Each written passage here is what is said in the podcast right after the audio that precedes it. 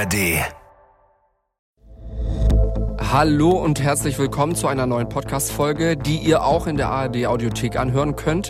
Wir sind zurück aus der Pause und wir besprechen jetzt gleich, wie immer, einen echten Kriminalfall. Alles, was ihr hört, haben wir sorgfältig recherchiert. Und das heißt, dass die Wahrscheinlichkeit ziemlich hoch ist, dass alles genau so passiert ist. Um die Beteiligten zu schützen, haben wir ihre Namen geändert. Fünf Minuten vor dem Tod. Der Das Ding Kriminalpodcast mit Luisa und Jost. Folge 92. Mord im Schrebergarten.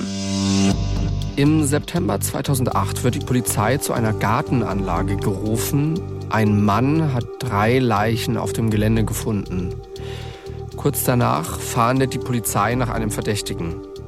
Fünf Minuten vor dem Tod. Was ist da passiert? Fünf Minuten vorher liegen die Opfer schwer verletzt in einer Parkbucht. Die Tat, über die wir heute sprechen, ist in Gifhorn passiert. Das liegt in Niedersachsen in der Nähe von Wolfsburg. Hier in Gifhorn gibt es eine große Schrebergartensiedlung. Einer von diesen Gärten gehört Martina, Gerd und ihrem Sohn Tom. 2008 ist Martina 59 Jahre alt, Gerd ist fünf Jahre älter und Tom ist 33 Jahre alt. Die Familie hat ihren Garten seit drei Jahren gepachtet. Der 22. September 2008 ist ein Montag. Martina, Gerd und Tom sind seit dem späten Nachmittag in ihrem Garten. Tom sägt Äste ab und legt sie in eine Schubkarre. Als er fertig ist, fährt er die Schubkarre mit den Ästen zu seinem Nachbarn. Der hat einen Hof, auf dem Tom seine Gartenabfälle entsorgen darf. Tom und der Nachbar unterhalten sich noch kurz. Mittlerweile ist es kurz vor acht. Die Sonne ist schon untergegangen. Tom nimmt sich die leere Schubkarre und fährt sie zurück zu seinem eigenen Garten. Er läuft auf dem Weg zurück an einem Gebüsch vorbei. Was Tom nicht weiß, in dem Gebüsch steht ein Mann. Der wartet, bis Tom an ihm vorbeigelaufen ist und läuft dann leise hinter ihm her. Das merkt Tom nicht. Kurz bevor Tom auf den Weg abbiegen will, der zu seinem Garten führt, spricht der Mann ihn an. Tom dreht sich überrascht um. Als er den Mann erkennt, will er weitergehen. In dem Moment zieht der Mann einen Holzknüppel und fängt an, auf Tom einzuschlagen. Er trifft Tom am Kopf, am Hals und an den Armen. Tom hat mit so einem Angriff nicht gerechnet. Er ruft um Hilfe und versucht wegzurennen. Tom ist durch die Schläge aber schon ziemlich benommen. Er kann nur noch torkelnd und gebückt laufen. Nach ein paar Metern hat der Mann ihn wieder eingeholt und schlägt weiter auf seinen Kopf ein. Tom fällt auf den Boden und kann sich nicht mehr bewegen. Als Tom angegriffen wird, sind seine Eltern noch im Garten. Sein Vater hat sich ein Bier aufgemacht, seine Mutter macht noch ein bisschen Gartenarbeit. Als sie Toms Schreie hören, rennen sie runter auf den Weg, um ihrem Sohn zu helfen. Das sieht auch der Mann mit dem Knüppel. Er läuft Gerd und Martina entgegen. Als sie sich gegenüberstehen, holt er sofort aus und schlägt auf Gerd ein. Er trifft ihn am Kopf und an den Armen. Gerd geht zu Boden. Der Mann holt direkt wieder aus und schlägt jetzt auf Martina ein. Er trifft sie am Kopf, am Hals und an den Armen. Auch Martina geht zu Boden. Obwohl Gerd schwer verletzt ist, bewegt er sich noch leicht. Das sieht auch der Mann, der Angreifer. Er kniet sich mit voller Wucht auf Gerds Oberkörper. Und als er sich sicher ist, dass die drei sich nicht mehr bewegen, zieht er ein nach dem anderen in eine verwilderte Parkbucht auf dem Weg. Dann stellt er die Schubkarre davor. Wenn man jetzt von unten auf den Weg schaut, sieht alles aus wie immer. Der Mann nimmt den blutigen Knüppel mit und lässt seine Opfer einfach liegen.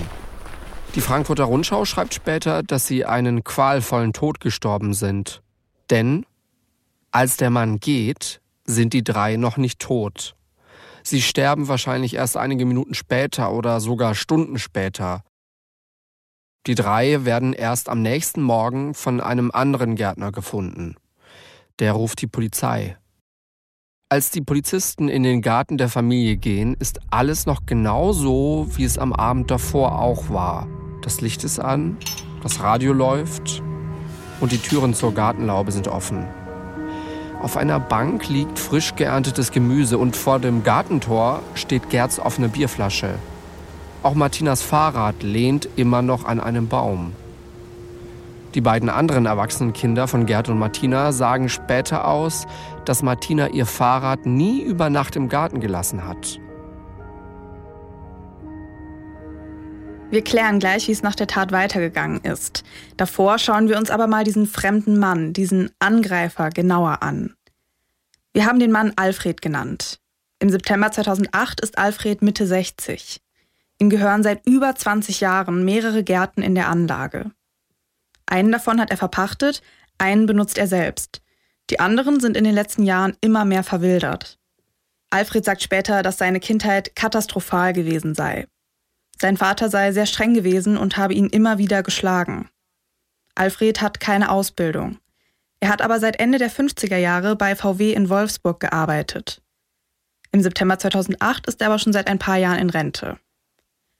Alfred ist verheiratet und hat zwei erwachsene Kinder. Er und seine Frau haben sich in den letzten Jahren aber immer mehr auseinandergelebt. Die beiden haben sich sogar schon überlegt, ob sie sich trennen sollen. Seitdem Alfred in Rente ist, ist er immer öfter in seinem Schrebergarten. Er ist fast jeden Tag da, meistens mehrere Stunden lang. Alfred sieht die Gartenanlage als sein Herrschaftsgebiet. Er gibt sich rechthaberisch, aufbrausend und cholerisch. Er glaubt, dass er in den Gärten für Recht und Ordnung sorgen müsse. Und zwar nicht nur auf seinem eigenen Grundstück, sondern auch bei seinen Nachbarn und auf den Wegen zwischen den Gärten. Alfred stellt zum Beispiel Verhaltensregeln für die Gartenanlage auf. An die sollen sich seine Nachbarn, aber auch deren Besuch halten. Zu Toms Bruder, also dem Bruder seines späteren Opfers, sagt er einmal, dass er der General sei. Alle anderen seien Stoppelhopser. Wenn sich seine Nachbarn nicht so verhalten, wie Alfred das gerne hätte, wird er schnell mal laut. Er hat seine Nachbarn auch schon angezeigt und bedroht. Das alles sorgt für Stress mit den anderen Gartenbesitzern. Die haben nämlich keine Lust, sich an Alfreds Regeln zu halten. Alfred hat vor allem mit Martina und Gerd, aber auch mit zwei anderen Paaren immer wieder Streit. Die Paare versuchen, Alfred aus dem Weg zu gehen. Das klappt nicht immer und es kommt im Laufe der Jahre immer öfter zu Streit. Das bekommen auch Alfreds Kinder und seine Frau mit. Seine Frau geht deswegen irgendwann gar nicht mehr in den Garten. Alfreds Familie weiß, dass Alfred nicht ganz unschuldig an dieser Situation ist. Seine Frau und seine Kinder wollen, dass er das Gartengrundstück an seine Kinder überschreibt. Sie hoffen, dass sich die Lage dann etwas entspannt. Und das macht Alfred dann tatsächlich auch im Jahr 2003. An dieser ganzen angespannten Situation ändert sich aber trotzdem nichts. Alfred fängt jetzt auch noch Streit mit seinen Kindern an. Er findet, dass die sich als neue Eigentümer nicht genug kümmern würden. Kurz danach schreibt sein Sohn ihm dann eine Vollmacht für den Garten. Dadurch ist quasi alles wieder beim Alten. Ab 2004 werden die Streitigkeiten mit den Nachbarn immer schlimmer. Wir haben hier mal so ein paar Beispiele für euch rausgesucht, die diese Gesamtsituation ganz gut verdeutlichen. Alfred stört es zum Beispiel, dass manche Leute mit dem Auto zu ihrem Garten fahren. Dieser Weg, auf dem die Leute dann nämlich fahren, der liegt teilweise auf seinem Grundstück. Dabei gibt es auf dem Weg sogar Parkbuchten. Damit die Leute da nicht mehr langfahren können, stellt er ein Tor auf. Für die Torschlüssel verlangt er von jedem 15 Euro. Alfred stört es auch, dass einer seiner Nachbarn Kaninchen züchtet. Das will er diesem Nachbarn verbieten. Der hält sich aber nicht an dieses Verbot von Alfred. Bei einem Streit hat er einem Nachbar auch mal Schläge angedroht. Einen anderen hat er im Streit in eine Hecke geschubst. Einmal sagt Alfred auch, wenn wir uns hier nicht im Guten einigen können, dann halt im Bösen. Die Situation spitzt sich immer weiter zu. Anfang 2005 zündet Alfred drei Gartenlauben an. Er glaubt, dass die Lauben zu groß seien. Dabei sterben auch die Kaninchen des Züchters, mit dem Alfred schon länger Streit hat. Im Frühjahr gibt es dann den nächsten Vorfall. Alfred unterstellt Tom und dessen Bruder, dass sie eine Schaukel von seinem Grundstück klauen wollten.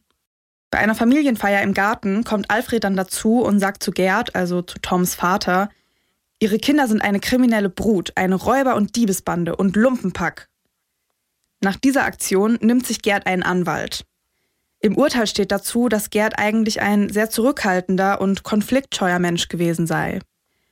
Gerd gibt dann eine eidesstattliche Versicherung ab. Darin heißt es, ich befürchte, dass Alfred mich weiterhin beleidigen wird. Ich halte Alfred für gefährlich und fürchte auch gewalttätige Übergriffe auf mich. Das Amtsgericht entscheidet in dem Fall, dass Alfred seine Aussage über Gerds Söhne widerrufen muss und sowas in Zukunft auch nicht mehr sagen darf. Nach diesem Urteil kann Alfred die Familie noch weniger leiden. Wir haben ja schon gehört, dass Alfred ein Tor gebaut hat, damit die Leute nicht mehr mit dem Auto zu ihren Gärten fahren. Das Tor wird aber immer wieder beschädigt. Alfred baut das Tor deswegen wieder ab. Er will aber immer noch nicht, dass die Leute über den Weg fahren. Alfred gräbt jetzt einen großen Stein senkrecht im Boden ein. So kann niemand mehr über den Weg fahren. Wenn die Leute ihre Autos am Straßenrand parken, zeigt er sie wegen Falschparken an.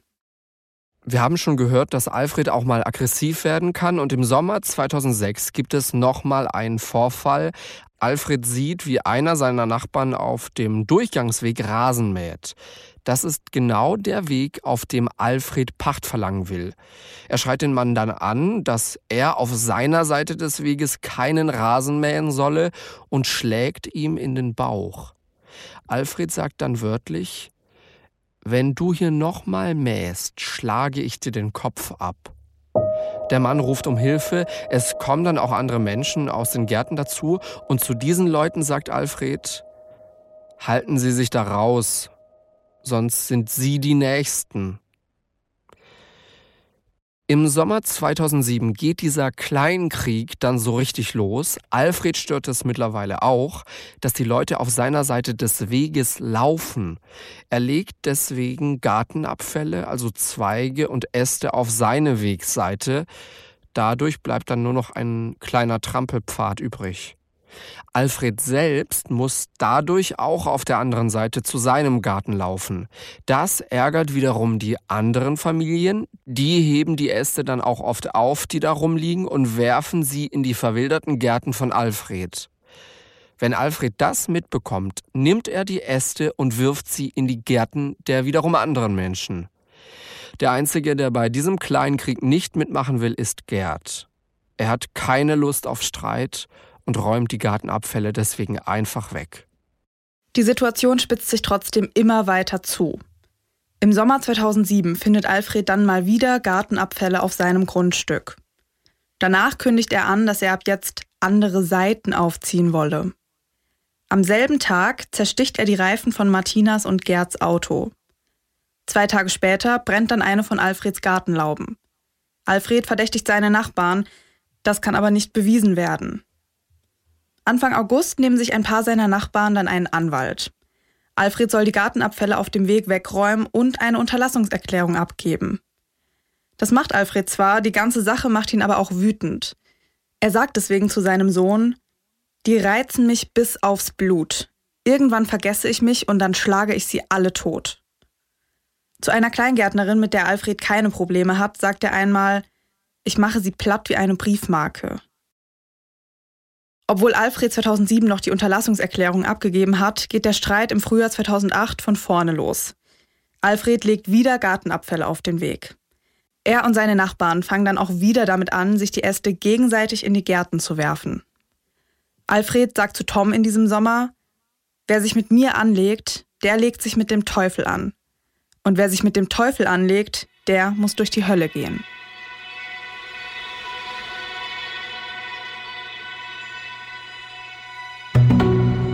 Mittlerweile ist es der 20. September 2008, ein Samstag, zwei Tage vor der Tat. An diesem Tag findet einer von Alfreds Nachbarn frische Gartenabfälle vor seinem Gartentor. Diesem Nachbarn reicht es jetzt. Er weiß, dass die Abfälle nur von Alfred kommen können. Er lädt die Äste und Zweige in Schubkarren und lädt sie vor Alfreds Gartenpforte wieder ab. Am Montag kommt Alfred wieder in den Schrebergarten und als er diese Gartenabfälle vor seinem Tor sieht, wird er richtig sauer. Er glaubt, dass Tom die Abfälle da abgelegt hat. Das stimmt zwar nicht, wir haben ja schon gehört, dass das ein anderer Nachbar war, aber Alfred will Tom jetzt bestrafen. Er fährt nach Hause, zieht sich eine Gartenhose, Arbeitsschuhe und eine Jacke an. Und dann fährt er zurück zum Garten. Hier im Garten geht er in eine verfallene Gartenlaube. Alfred hat in dieser Laube einen Holzknüppel versteckt. Dieser Knüppel wiegt ungefähr anderthalb Kilo und ist etwa 80 Zentimeter lang. Alfred hat den Knüppel selbst hergestellt. Er will Tom zur Rede stellen und ihm einen Denkzettel verpassen. Alfred nimmt diesen Knüppel, steckt ihn sich in die Hose und zieht seine Jacke darüber. Er will erstmal nicht, dass Tom direkt sieht, dass er eine Waffe hat. Kurz vor halb acht abends versteckt sich Alfred im Gebüsch, um Tom abzupassen. Und dann passiert die Tat vom Anfang der Folge. Nach der Tat wirft Alfred den Holzknüppel in einen Fluss. Der Knüppel kann später nicht mehr gefunden werden. Dann läuft Alfred nach Hause. Er zieht sich im Keller um und wirft seine Klamotten vor dem Haus in den Müll. Er weiß, dass der Mülleimer am nächsten Morgen geleert wird. Die Polizei wird auch diese Klamotten später nicht mehr finden. Im Wohnzimmer trifft er seine Frau. Er erzählt ihr, dass er im Garten Leute auf frischer Tat ertappt habe. Er habe denen eine Lektion erteilt und um sich geschlagen. Alles Weitere können Sie am nächsten Morgen in der Zeitung nachlesen. Am nächsten Tag findet ein Nachbar dann die Leichen von Martina, Gerd und Tom. Zwischen 17 und 18 Uhr ruft Alfreds Tochter ihn dann an. Sie erzählt ihm, dass es in der Gartenanlage einen großen Polizeieinsatz geben würde. Alfred weiß jetzt, dass seine Tat aufgeflogen ist. Er denkt darüber nach, sich umzubringen. Er nimmt sich eine Flasche Wodka und verschiedene Tabletten mit und geht aus dem Haus. Bei einer Brücke setzt er sich in ein Gebüsch, trinkt die Flasche Wodka und nimmt ein paar Tabletten. Dann schläft er ein. Am nächsten Morgen wacht er wieder auf. Er läuft eine Weile in der Gegend rum. Irgendwann landet er auf einem Hof. Hier legt er sich unter eine Plastikplane und schläft wieder ein. Abends wird er dann aber vom Sohn des Hofbesitzers entdeckt. Der fragt ihn, was er hier mache. Alfred antwortet, ich habe Scheiße gebaut. Was Alfred nicht weiß, die Polizei hat in der Zwischenzeit eine Öffentlichkeitsfahndung gestartet, um ihn zu finden. Diese Fahndung hat auch der Mann gesehen. Der ruft jetzt seinen Vater an und der ruft die Polizei. Zwei Tage nach der Tat wird Alfred in der Nähe von diesem Hof festgenommen. 2009 startet der Prozess vor dem Hildesheimer Landgericht. Alfred wird mit Fußfesseln in den Saal geführt. Vor Gericht gesteht er die Tat zumindest teilweise, er sagt aber, dass er aus Notwehr gehandelt habe. Und er sagt, ich dachte, Sie stehen wieder auf und haben nur Kopfschmerzen. Der Richter wertet das als eine dreiste und dumme Schutzbehauptung, Zitat, es wird auch ein Gutachter gehört und der sagt, dass Alfred zwanghafte Persönlichkeitszüge habe. Eine Persönlichkeitsstörung habe er aber nicht. Das heißt in diesem Fall, dass Alfred voll schuldfähig ist. In seinem letzten Wort sagt Alfred, ich bereue aus tiefstem Herzen, diese Katastrophe herbeigeführt zu haben. Er sagt aber auch, dass er kein Mörder und kein Totschläger sei. Die Nachbarn seien selbst schuld an den Streitereien gewesen. Und er sagt, ich würde wieder so handeln. Im Mai 2009 gibt es ein Urteil. Alfred wird wegen dreifachen Mordes zu lebenslanger Haft verurteilt. Dazu stellt das Gericht die besondere Schwere der Schuld fest. Der Staatsanwalt sagt vor Gericht, dass dieses Verbrechen Züge von Selbst- und Lynchjustiz für Vergehen nichtigster Art trage. Der Richter sagt, dass Alfred brutal drei Menschen getötet habe und beschreibt ihn als herrisch und ausgesprochen selbstherrlich. Die Verteidigung geht nach dem Urteil in Revision, die wird vom Bundesgerichtshof verworfen.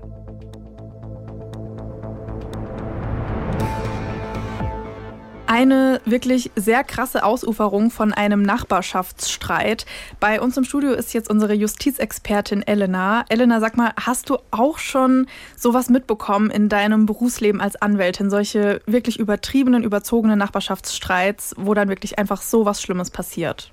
Also glücklicherweise toi toi toi, aber ich kann mir sehr gut vorstellen, dass solche Streitigkeiten tatsächlich ausufern in einen Mord oder Totschlag. Weil ähm, was wir tatsächlich machen, ich mache ja nicht nur Strafrecht, sondern auch die zivilrechtliche Seite und was wir durchaus häufig haben, sind Nachbarschaftsstreitigkeiten. Ich glaube, ich spreche jedem Juristen aus der Seele, wenn ich sage, keiner nimmt sowas gerne an. Sehr viele Emotionen mit drin und es geht dann um solche Sachen wie die Laubblätter des Nachbarn, des Nachbarbaumes fallen auf meinen Rasen und verstopfen meinen Rasen. Das geht nicht. Oder die kleine Mauer vom Nachbarn ist kaputt gegangen und ragt jetzt auf mein Grundstück. Oder, was natürlich auch vorkommt, nächtliche Ruhestörung. dass Leute dann tatsächlich jede Kleinigkeit aufzeichnen, wenn der Nachbar zu laut war mit Handykameras etc. Und da hatte ich tatsächlich auch schon einen Fall, der ist so weit gegangen, dass die sich gegenseitig der Beleidigung bezichtigt haben und sich gefühlt Tag und Nacht gefilmt haben dabei, was der, dann darf nicht lachen, aber äh, das gibt's und deswegen, was der andere dann macht wieder. Ja, ja, ja. Also es ist wirklich, man muss sich zusammenreißen teilweise, dass man nicht lacht, weil manchmal ist es tatsächlich auch ungewollt witzig. Man kann manchmal natürlich auch verstehen, dass die Nachbarn, ähm, dass da ein Nachbar völlig aus dem Ruder läuft und völlig über die Stränge, Stränge schlägt, wenn er nachts noch rumbrüllt und laut und jede Nacht Musik hört, dann kann ich verstehen, dass man da auch irgendwann genervt ist. Und deswegen kann ich auch verstehen, dass Leute, wenn sie vielleicht lange genug genervt sind, dann zu anderen Mitteln greifen. Aber natürlich nicht jemanden umbringen. Aber dass man dann vor Gericht geht und sagt, so geht's nicht, das kann ich verstehen. Dass Leute komplett ausrasten, das hatte ich glücklicherweise noch nicht, dass es so weit ging, dass es äh, in einem Mordverfahren geendet ist. Wenn du jetzt sagst, da sind dann auch viele Emotionen im Spiel, fühlt sich das für dich als, du bist ja dann schon so ein bisschen von außen jemand, der drauf schaut. Natürlich, du bist da involviert und so. Aber erstmal bist du in diesem Streit ja nicht drin. Fühlt sich das dann manchmal schon so ein bisschen an wie Kindergarten? Im Sinne von, ja, ich habe das gemacht, aber das war ja, weil der. Und nee, der hat das gemacht, weil ich ja mhm. das. So in dem mhm. Sinne. Äh, lustigerweise nicht nur bei Nachbarschaftsstreitigkeiten bei vielen anderen Sachen, gerade in Zivilverfahren, fühlt man sich häufig ein bisschen wie ein Kindergärtner, muss man ehrlicherweise sagen. Äh, aber dafür sind wir ja da, dass wir versuchen, die Emotionen unserer Mandanten flach zu halten und dass man eben mit Hilfe eines Richters, die komplett neutrale Person, versucht, sich da irgendwie in die Reihe zu bekommen und dass dann ein Urteil gesprochen ist, dass dann auch Ruhe ist ähm, und dass dann derjenige, der im Unrecht war, das im Zweifel auch einsieht. Aber ja, ab und zu muss man schon zumindest schmunzeln bei manchen Sachen. Und gerade Nachbarschaftsstreitigkeiten, wo jetzt niemand zu Schaden kommt, wie jetzt zum Beispiel im Familienrecht hat man ja immer kleine Kinder, um die es geht, wo man denkt, okay, zu den Eltern, reißt euch mal zusammen. Es geht eigentlich vornehmlich um die Kinder, da gibt es eigentlich nichts zu lachen. Aber bei Nachbarschaftsstreitigkeiten, gerade wenn es teilweise um so Dinge geht wie der Baum wirft zu viele Blätter ab, ja, da kann ja der Baum nur was dafür, aber der Nachbar per se ja nicht. Dann muss man schon manchmal ein wenig schmunzeln und denken, okay, lasst die Natur doch machen, Freunde. Und macht doch das Laub im Zweifel weg. Darf man natürlich aber so laut nicht unbedingt sagen. Lassen sich solche Fälle überhaupt zufriedenstellend lösen oder hilft da im Zweifel nur noch umziehen? Manche lassen sich tatsächlich zufriedenstellen, das ist natürlich die Frage, aber manche lassen sich natürlich lösen, dass man irgendwie, was natürlich ganz häufig in zivilrechtlichen Verfahren der Fall ist, dass du einen Vergleich schließt, dass es gar nicht auf ein Urteil hinausläuft, sondern dass man sich eben mit dem Richter gemeinsam, sage ich mal, in einen Raum setzt und darüber verhandelt, was können denn beide Parteien tun. Im Falle von dem Baum, vielleicht den Baum wenig einkürzen auf der Seite vom Nachbarn, dann fallen nicht mehr so viele Blätter. Im Falle der Ruhestörung vielleicht nur noch ähm, Schlagzeug spielen, zwei Stunden am Tag um die und die Uhrzeit. Das gibt schon Möglichkeiten, wo man sagen kann, dass man beide Parteien irgendwie befrieden kann. Also wir merken uns bei so Nachbarschaftsstreitigkeiten, da ist irgendwie vieles möglich von, okay, wir streiten nur über irgendwelche Blätter im Garten, bis zu, es kann wirklich ungemütlich, hässlich, mhm. absolut abscheulich ausgehen. Hast du auch selbst schon irgendwelche Erfahrungen gehabt mit, ich ärgere mich jetzt über meine Nachbarn oder hast, hattest du da immer Glück? Äh, um ehrlich zu sein, hatte ich auch schon schlechte Erfahrungen mit Nachbarn. Aber irgendwie habe ich es dann doch hingebogen bekommen, dass man sich ähm, außerhalb, ohne irgendwelche Rechtsanwälte, die involviert sind und ohne Gerichte geeinigt hat. Weil in den meisten Fällen ist es doch so, dass wenn man versucht, einigermaßen hm, ich sage jetzt mal, objektiv auf den Nachbarn zuzugehen und irgendwie angenehm höflich mit dem zu sprechen, dass man es vielleicht auch so lösen kann. Also es gibt schon sehr skurrile Fälle. Es gibt mhm. auch Fälle, wo man auch nachvollziehen kann. Aber jetzt haben wir auf jeden Fall gelernt, wenn jetzt gar nichts mehr hilft, dann kann man sich immer noch einen Anwalt suchen mhm. und dann im Endeffekt vielleicht einen Vergleich erzielen. Danke, genau. Elena. Sehr gern. So, das war's mit unserer Fallerzählung und mit unserem kleinen Nachbarschaftsstreitigkeiten-Talk mit unserer Justizexpertin Elena. Die Folge ist jetzt aber noch nicht vorbei. Wir sind jetzt in unserer Nachbesprechung angekommen. Hier unterhalten wir uns einfach immer noch mal so persönlich, wie wir den Fall wahrgenommen haben, was wir uns vielleicht bei der Recherche gedacht haben und vielleicht findet ihr euch da ja auch in der ein oder anderen Aussage wieder. Erster Gedanke, den man so hat, wahrscheinlich viele von außen denken, sieht man ja so, okay, das hat sich über Jahre hochgeschaukelt. Aber wie kann man dann so was durchziehen? Wie kann man dann drei Menschen so heftig verletzen, dass sie dann am Ende sterben. Das ist nicht eine Person gewesen, das sind nicht zwei Personen gewesen, das sind drei Menschen, die da ihr Leben verloren haben. Also ich muss auch sagen, solche Nachbarschaftsstreitigkeiten, solche Kleinkriege, sowas kriegt man ja schon öfter mal mit irgendwie, dass es da Streitereien gibt wegen wann wird der Rasen gemäht und die Nachbarn sind zu laut und also gerade jetzt hier auch im Schwäbischen, die Kehrwoche wird nicht richtig die gemacht oder wird gar ja. nicht gemacht oder wer ist dran und überhaupt. Also es gibt ja schon oft Probleme, wenn mehrere Menschen auf kleinem Raum wohnen und das ist ja in so einer Schrebergartenanlage nichts anderes. Ich fand es auch wirklich sehr erschreckend, wo ich die Recherche gesehen habe, wo ich ähm, das Skript geschrieben habe, wie sehr dieser Kleinkrieg, kann man es ja nennen, einfach eskaliert ist in dieser Schrebergartenanlage. Also das hat ja gar kein Ende mehr genommen. Wirklich, ich glaube, in einem Zeitungsartikel stand da auch, dass sich das über acht Jahre waren es, meine ich, gezogen hat. Wir haben jetzt auch einige Ausschnitte davon gehört. Dieses kindische, da Gartenabfälle in den Garten werfen und irgendwelche Tore aufbauen, wobei wir uns da, glaube ich, auch alle einigen können, dass die Aktionen von Alfred auch einfach viel zu weit gegangen sind. Also wenn ich halt merke, ich als Person, so ich als ein Mensch, habe irgendwie so Probleme mit, keine Ahnung, zehn anderen Leuten und die haben alle auch ein Problem mit mir. Weiß ich nicht, ob es dann nur an diesen zehn Leuten liegt oder vielleicht auch an mir. Ja. Also wenn die ja alle miteinander auch gut klarkommen und klar, man muss nicht jeden mögen, man muss nicht mit jedem klarkommen, man muss auch nicht in jede Clique rein und Freundesgruppe und was weiß ich. Aber wenn man dann auch so einen kindischen Krieg da anfängt und ja, also offensichtlich merkt, es liegt irgendwie jetzt an dir und oder halt an mir in dem Fall und deine Familie merkt das auch und sagt schon so, hey, chill doch mal bitte und wie sieht's aus? Lass doch vielleicht die Kinder mehr da machen. Also da haben ja schon wirklich viele Seiten auch aus der eigenen, aus den eigenen Reihen quasi, aus der eigenen Familie gemerkt, dass es schon hauptsächlich eben an dem Alfred in diesem Fall lag. Deswegen ja, so generell im Nachbarschaftsstreit bin ich auch immer dafür zu sagen, ja, einfach mal die Ruhe durchatmen. bewahren, durchatmen. Einen Tag Man muss sich ja irgendwie lassen. arrangieren. Aber ja, es gibt da schon wirklich sehr, sehr dolle Beispiele, auch mit irgendwelchen Baugenehmigungen und wo dann irgendwie eine Mauer stehen darf und was weiß ich nicht alles. Also gerade auch in Deutschland. Oder wo mit, Grenzsteine genau, werden. Genau, solche Geschichten. Das ist schon, ähm, ja, ich hatte jetzt den Fall zum Glück noch nicht. Ich ich finde das auch richtig unangenehm irgendwie, wenn ich mir so vorstelle, du wohnst da und dein Wohnort oder auch dein Garten in dem Fall ist ja eigentlich so eine Wohlfühloase. Also man kommt ja eigentlich gerne nach Hause. Das ist so sein Rückzugsort. Da ist man für sich und mit den Lieben im besten Fall und dann will man sich da eigentlich nicht mit irgendwelchen Leuten rumärgern. Dann diese furchtbare, absolut zu verurteilende, schlimme Tat. Dann diese Flucht, die aber nur so eine halbe war.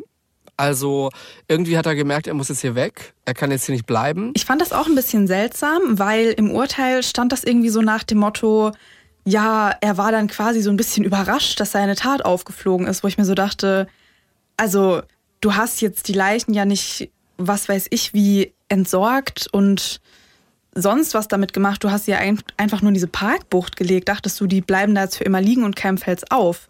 Dann dieses Zitat, ich dachte, sie stehen wieder auf und haben nur Kopfschmerzen. Also da hat der ja Richter ja auch gesagt, dumme Schutzbehauptung, Zitat. Ja, dumme also, Schutzbehauptung, dreist und dumm. Ja, wir sind jetzt hier auch im Bereich unserer eigenen Meinung und ich bin da auch äh, bei der Meinung vom Richter, muss ich ehrlich sagen. Also das, ähm, was ist das denn bitte? Dem Kopfschmerzen, nachdem ich sie auf sie eingeschlagen habe. Also bitte. Und dann sagt er, ja, bla bla, ich bereue es auf tiefstem Herzen, diese Katastrophe herbeigeführt zu haben, aber ich würde wieder so handeln? Bitte? Was? Was? Solltest du nicht mal irgendwie aufgewacht sein nach sowas Furchtbarem, dass ja, ja. da heftig was schiefgelaufen ist? Also da war ja wirklich gar keine Einsicht erkennbar und halt auch irgendwie nicht mal dann zu sagen, also ich meine, das machen Täter ja schon teilweise, dass sie sagen, okay, das kam jetzt irgendwie aus dem Streit raus oder aus der Situation raus und es ist einfach eskaliert und es tut mir leid und ich würde es nicht wieder so machen. Aber dann irgendwie zu sagen, okay, du hast jetzt drei Menschen umgebracht, du bist schuld an dem Tod von drei Menschen und dich dann hinzustellen und zu sagen, das ist quasi gerechtfertigt, weil ich Streit mit denen hatte, über ja auch, was das hat, glaube ich, der ähm, Staatsanwalt oder Anwalt auch gesagt, über ja eine Nichtigkeit, also über irgendwelche Gartenabfälle und so Gartengeschichten, also wirklich in keinster Weise zu entschuldigen und dich dann hinzustellen und zu sagen, ja, ich würde es wieder tun, das ist schon, also da, kann man dir dann auch nicht mehr helfen. Da ist dann auch die Strafe einfach mehr als gerechtfertigt. Das ist eine Handlung von einem Menschen, bei der ich auf jeden Fall denke, so, so jemanden brauchen wir in unserer Gesellschaft nicht. Ähm, das, das ist traurig, das tut weh. Die einzige richtige Antwort, lebenslange Haft, kam ja auch hier und auch die besondere Schwere der Schuld, weil du bringst auch nicht mal so eben schnell drei Menschen um. Das passiert nicht mal so nee. eben schnell aus Versehen. Ähm, und, und dann noch dieser, dieser Satz, ich würde es, ich würde wieder so handeln. Das ist ähm, schon richtig gruselig, also. Das ist schon richtig gruselig, ja. Wie der Richter auch sagt, brutal drei Menschen getötet. Das, was da passiert ist, ist unendlich traurig für die Familien, für die Hinterbliebenen es ist, es ist ein trauriges Beispiel für, für Dinge, die falsch laufen, die so nie hätten passieren müssen. Ja, es hat sich hochgeschaukelt. Menschen haben dann in seine Gärten irgendwelche Sachen reingeschmissen. Allein das war schon völlig kindisch, völlig übertrieben. Ja, auch von Alfreds Seite vor allem. Aber sonst die Dinge, die er dann auch über die Jahre äh, durchgezogen hat. Also wir haben da auch ein bisschen gefiltert, weil das so viel war. Ja, also dadurch, dass das über Jahre lief, ist da so viel passiert mit der Zeit, was er gemacht hat, was dann wieder andere gemacht haben.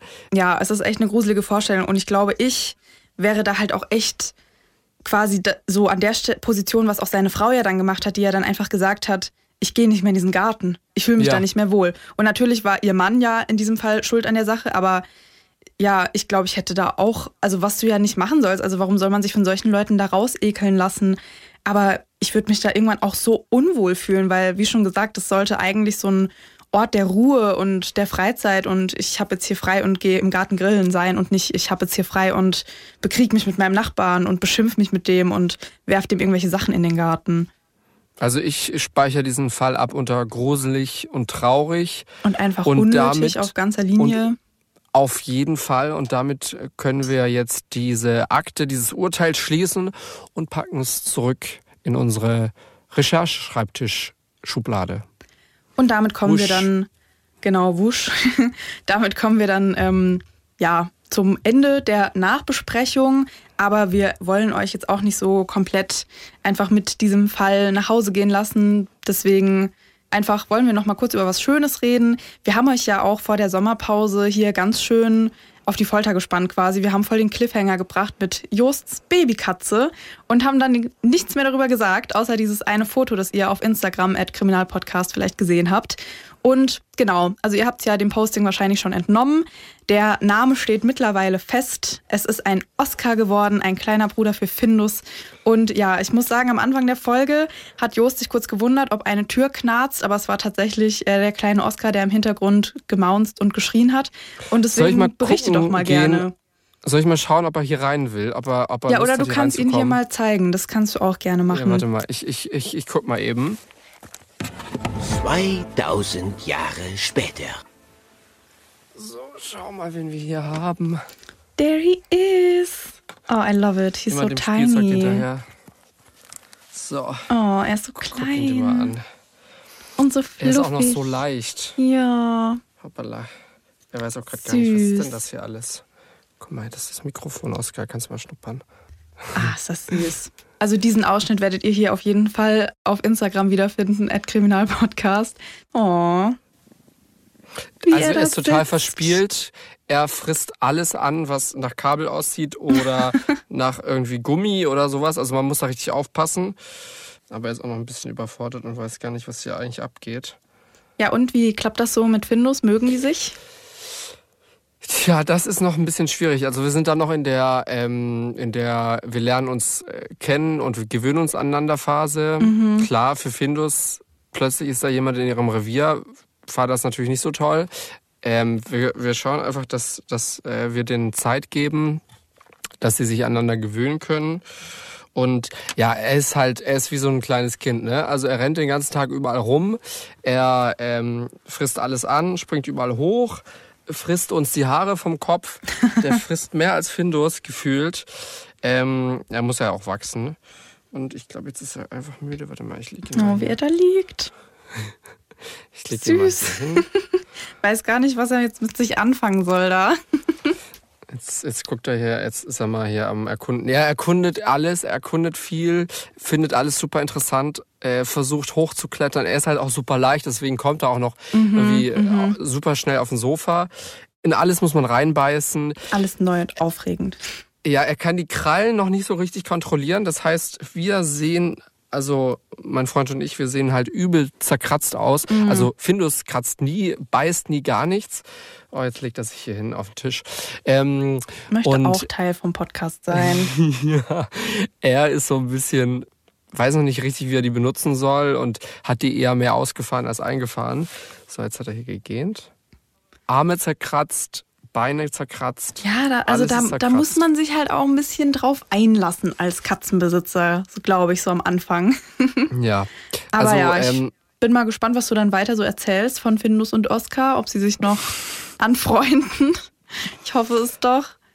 Aber wie Ja. kann man so ein kleines Wesen nicht süß finden? Ja, sie, sie mag ihn bis jetzt noch nicht so. Aber es ist schon, wir haben schon Fortschritte gemacht. Also jeden Tag. Nein, nicht ins. Jetzt wollte er gerade ins Mikrokabel beißen. Oskar, das ist nicht gut. Gut, unsere neue Podcast-Katze ist so semi erfolgreich beim selber Podcasten. Wenn es in zwei Wochen keine Folge gibt, dann vielleicht, weil Oskar das Kabel durchgebissen hat. Wir werden sehen. Nein, nein, nein, nein. Oh Gott, das war jetzt schon wieder knapp. Oskar, meine Güte. Was hat er denn mit diesen Kabeln, ey? Das Okay, ist, vielleicht wir haben ist auch der so Punkt erreicht, wo Oskar so- wieder ins Wohnzimmer muss. Ähm, ja, wir haben auch so, wir ha- wir haben auch so viele irgendwie Katz, klassische Katzenspielzeuge. Ja, das ist dann immer so eine Angel und dann unten dran, Hängt weiß was. ich nicht, hängen Bälle oder irgendwas, was Geräusche macht, irgendwas mit einer Klingel. Und das ist jetzt alles schon kaputt, weil ähm, er einfach statt mit denen richtig zu spielen, beißt er die einfach durch. Hm. Ja, Ja, vielleicht, also keine Ahnung, ich habe ja keine Katze, vielleicht verwechselt sich das oder es ist halt ein Ja, Beißer. ja. Also ich hoffe auf Ich glaube, bei Fall, Kindern ist das, ja auch manchmal so. Manche Kinder beißen ja ganz gerne irgendwie, Ja, und warum auch immer. Kinder haben auch alles irgendwann im Mund so. Alles klebt ja, Mhm, glaube ich, irgendwann, wenn du so Kinder hast und, und, und alles war mal im Mund. Und so ist es bei ihm auch, dass er in alles einmal reinbeißen muss. Jetzt ist er wieder gegen das Mikro gekommen. Und jetzt geht er mal wieder hier gleich mal raus. Bevor wir jetzt gleich komplett weg sind, haben wir noch einen Podcast-Tipp für euch. Falls euch nämlich ungewöhnliche und spannende Kriminalfälle interessieren, dann ist vielleicht der Podcast Caro ermittelt was für euch. Caro lebt in Berlin und sie ist Hobbydetektivin. In ihrem neuesten Fall wird sie per Telefon mit dubiosen Online-Banking-Geschäften konfrontiert und versucht, die Betrüger mit ihren eigenen Waffen zu schlagen. Ob sie damit Erfolg hat, ob sie das schafft und welche Konsequenzen ihre Ermittlungen dieses Mal haben werden, hört ihr in der ARD-Audiothek und überall da, wo es Podcasts gibt. Und dann würde ich sagen, sehen wir uns in zwei Wochen wieder mit einem neuen Fall, vielleicht mit einem weiteren Katzen-Update. Und bis dahin, habt's fein, wir hören uns wieder. Fünf Minuten vor dem Tod. Der Das Ding Kriminalpodcast. Gibt's in der ARD Audiothek, der Das Ding App und überall, wo es Podcasts gibt. Und wem das nicht reicht? Noch mehr Content findet ihr auf Instagram unter Kriminalpodcast.